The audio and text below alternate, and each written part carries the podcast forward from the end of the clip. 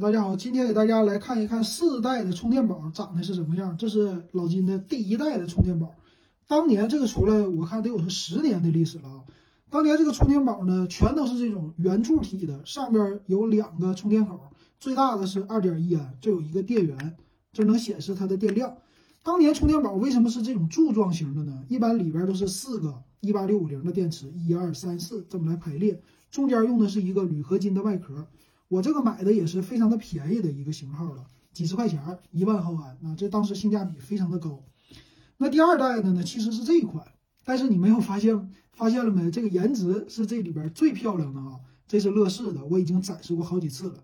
它就很老了，只有一个单充的口。但是你别小看这个设备啊，这个设备可不得了，它是自带 WiFi 的，有一个无线的 WiFi。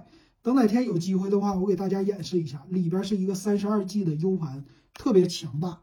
然后第三代的呢，也是最近两三年我买的一个这种的啊，宇舶的，上边的话呢，其实还是一安的口，两安的口，但是中间多了一个小的小灯泡啊，就出去照亮可以。这里呢有一个电源的电量，点一下更加的高级了。再有就是外观啊，后来的充电宝呢，大部分主要就是卖这个外观和功能了啊，这一万毫安也是几十块。那最后一个就是去年老金刚刚买的两万毫安的一个。其实它在外形方面来说呢，就没有任何的变化啊，和第一代的这种机型，但是上边的功能比较多。你看，这是因为最近东北不是限电嘛，我特别囤的一个充电宝。但是这种充电宝就更高级了，它加入了一个，这里写了两万毫安，二十二点五瓦。